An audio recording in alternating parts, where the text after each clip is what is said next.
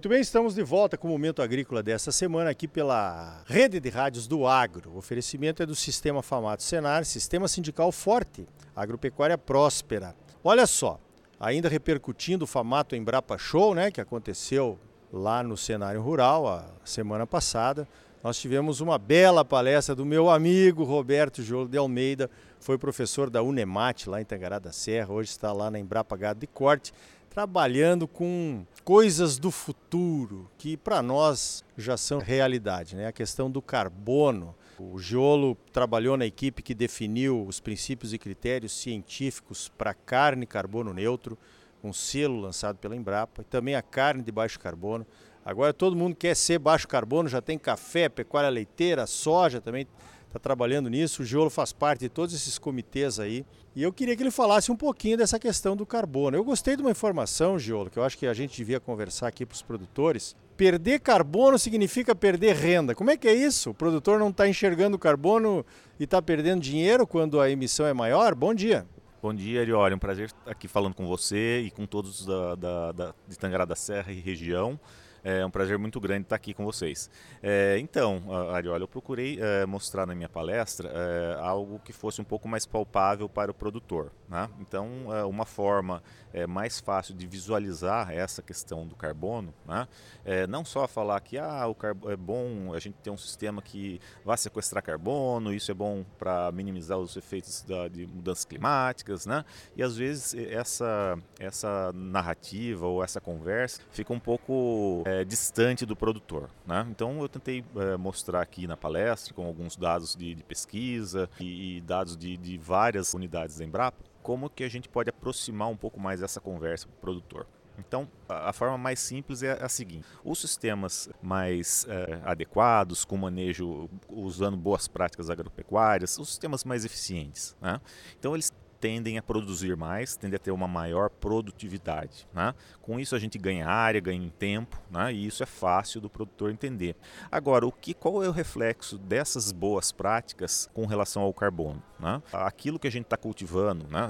seja uma lavoura associada a uma pastagem ou não, bem manejado, a gente vai ter uma produtividade da cultura ou do pastagem muito grande. A recíproca com relação ao sistema radicular é verdadeira, ou seja, se você tem uma grande produção de grãos, uma grande produção de forragem, né, a gente tem uma grande produção de raízes. E é, então, esse componente radicular o responsável pela fixação do carbono no solo. Né? Então, dessa forma, sistemas mais eficientes, ao produzirem mais, também estão colocando mais carbono no solo, contribuindo com toda essa temática aí. E o que acontece com sistemas eh, mais produtivos? Né? Eles tendem a dar um retorno econômico mais favorável ao produtor. Né? De outra parte, aqueles sistemas que não adotam as boas práticas né? É, ou menos eficientes, eles produzem menos uh, e colocam menos carbono no solo. Então, a, a, o manejo adequado está diretamente relacionado aos ganhos é, econômico-financeiros do sistema e também ao maior acúmulo de carbono no solo. E detalhe, o carbono no solo para ambientes tropicais é responsável por mais da metade da fertilidade do solo, além de promover uma maior capacidade de retenção de água do solo. Ora, a gente está num momento de secas graves aí, onde uh, o carbono também vem contribuir no que a gente chama de resiliência climática, ou seja, ele dá condições do sistema de continuar produtivo mesmo em condições adversas, por exemplo, de seca. Olha, legal, quanta coisa. O solo, o sistema de produção, quando ele é bem manejado, provavelmente traz mais lucro, mas também traz outras consequências, digamos assim, biodinâmicas aí, tanto no solo quanto para a planta, e o carbono é uma forma de medir isso. Para isso que existe a pesquisa para mostrar exatamente essa influência do, do bom manejo na questão do sequestro de carbono, aí no caso, que é uma preocupação mundial. Agora, você mostrou um outro, um outro slide ali que também me chamou muita atenção é que alguns sistemas de produção podem acumular mais carbono no solo do que a vegetação nativa. Bom, não vai achando que você vai sair por aí tirando vegetação nativa para adotar sistema de produção, mas isso é uma quebra de paradigma, né, do que se tem falado até agora, que a transformação de uma área de vegetação nativa para uma área de produção agropecuária seja uma destruição, como muitas vezes falam, um negócio ruim, né? Conta para nós aí como é que é isso. Então, é, exatamente, essa é a contrapartida de uma agricultura bem feita. Né? É, então, é óbvio, a agricultura precisa de uma área né, que inicialmente foi desmatada, isso há muito tempo atrás, para ser realizada. Isso, ok. Nós temos tecnologias hoje capazes de produzir muito mais do que as tecnologias anteriores, né? e isso é, que é chamado efeito poupa-terra, ou seja, a gente consegue produzir muito mais hoje do que antigamente, e com isso não precisamos é, é, é de tanta área para produção, ou podemos utilizar essas áreas de produção para várias outras é, culturas. Né? É, então, nesse contexto da, do, de agricultura bem feita, é, a contrapartida é justamente uh, essa capacidade ou esse potencial de acumular mais carbono do que a própria vegetação nativa. É claro é, que é preciso de condições edafoclimáticas adequadas. Né? Não é em todo lugar, não é em todo bioma que a gente vai conseguir isso. Né? Mas os dados que eu mostrei aqui foram é, é, dados de, do ambiente é, do bioma cerrado, né? Onde uma pastagem bem manejada, né? com adubação bianual, né? não é algo assim tão intensivo, assim como sistemas de integração contendo é, a pastagem em ciclos de uh, 1 a 4 anos, é possível, né? no caso é, em especial esse experimento foi realizado é, lá na Embrapa é, Gardecorte em Campo Grande, né? conseguimos então aí um experimento de longa duração de 16 anos, um experimento bastante é, robusto né, em termos de dados é, é, científicos, é, com valores então de carbono no solo nesses sistemas bem manejados de pastagem e de ILP maiores do que a própria é, vegetação nativa, que no caso é um cerradão. Né? É, então vejam que a, a, o potencial do agro quando se fala em carbono. Né? Então a gente tem muito a ganhar quando é, estamos falando de carbono e a agricultura tem esse potencial que outros setores não têm, né? que é justamente a remoção do carbono e essa sua fixação no solo. Olha que legal então. Veja como quando o estudo, quando a ciência entra, né, para mostrar coisas, geralmente são coisas boas, né? Agora, o Dr. Guy de Capdeville, o presidente interino da Embrapa que esteve aqui na abertura do Famato Embrapa Show, ele falou um negócio que também me chamou muita atenção, né?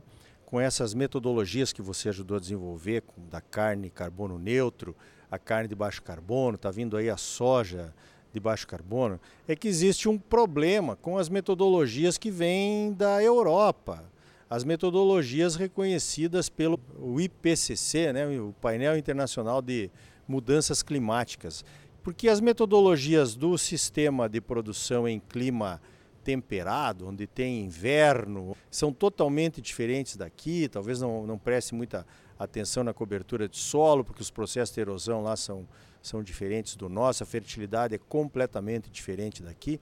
Então, o, o doutor Gui falou que a Embrapa tem uma missão. A missão de apresentar uma metodologia que sirva para medir as emissões da agropecuária brasileira. Nós estamos caminhando para isso, doutor Giolo? Sim, estamos. A Embrapa constituiu uh, um grupo de estudos no ano passado justamente para uh, é, seleção dos melhores uh, métodos né, adequados com as nossas condições. Né? É, é, preciso falar que realmente o, o IPCC, que é o, o, indicador aí dos padrões para serem utilizados, né, nós tentamos, obviamente, dentro do, do, do, possível e do razoável, né, adotar então essas metodologias. Né? É, entretanto, esse grupo, é, que foi destinado justamente com essa, com essa intenção, né, é, tem feito então um, um, estudo bastante aprofundado né, para justamente é, relacionarmos né, e padronizarmos é, no ambiente tropical, né, que na verdade o Brasil também, é, é bom que se diga, é líder né, nas pesquisas no mundo tropical, né, é, relacionadas então tanto às emissões quanto às remoções de carbono para, obviamente, termos um balanço mais adequado né, é, às nossas condições. É um ponto importante que a gente já evoluiu nos relatórios anteriores é, do IPCC. É, nós tínhamos, por exemplo, fatores de emissão, por exemplo, para o gado brasileiro, né, com os nossos estudos, observamos que, uh, na verdade, boa parte da, daqueles valores, na verdade, eram menores. Né? Os nossos valores, os valores brasileiros, eram menores do que aqueles é, aportados no, no, IPCC, isso lá em 2006. Ou seja, nós tivemos aí um,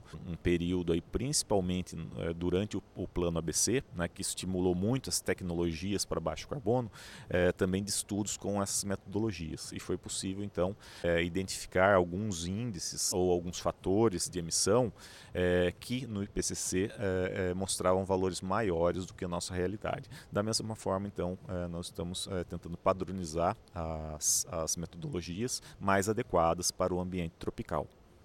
Muito bem, então tá aí ó, o doutor Roberto Jolo de Almeida fazendo um grande trabalho aí com a questão do carbono na Embrapa, né? Vamos mostrar realmente o que, que o Brasil tem aí para ajudar nessa questão, nessa contribuição, o que, que o agronegócio brasileiro está trazendo, a agropecuária brasileira está trazendo para mitigar as emissões de gás de efeito estufa. Doutor Jolo, parabéns pelo teu trabalho e obrigado mais uma vez pela tua participação aqui no Momento Agrícola.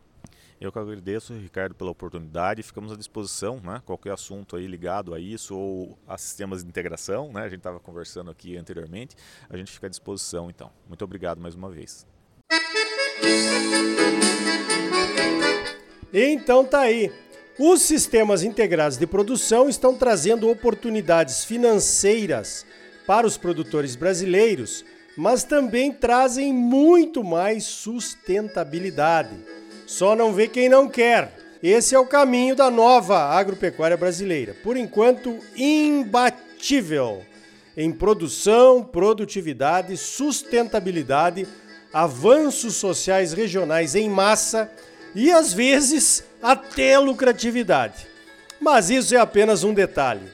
No próximo bloco, o Anderson Galvão responde as perguntas que eu não pude fazer durante a moderação do painel de encerramento do Famato Embrapa Show, incluindo aquela: o que pode acontecer com o agro do Brasil se a esquerda voltar ao poder nas próximas eleições? Sistema Famato Senar. Mobilização total para garantir um agro cada vez mais forte em Mato Grosso. É bom para os produtores, mas é muito melhor para o nosso estado e para a nossa população. Não saia daí! Voltamos em seguida com mais Momento Agrícola para você. Música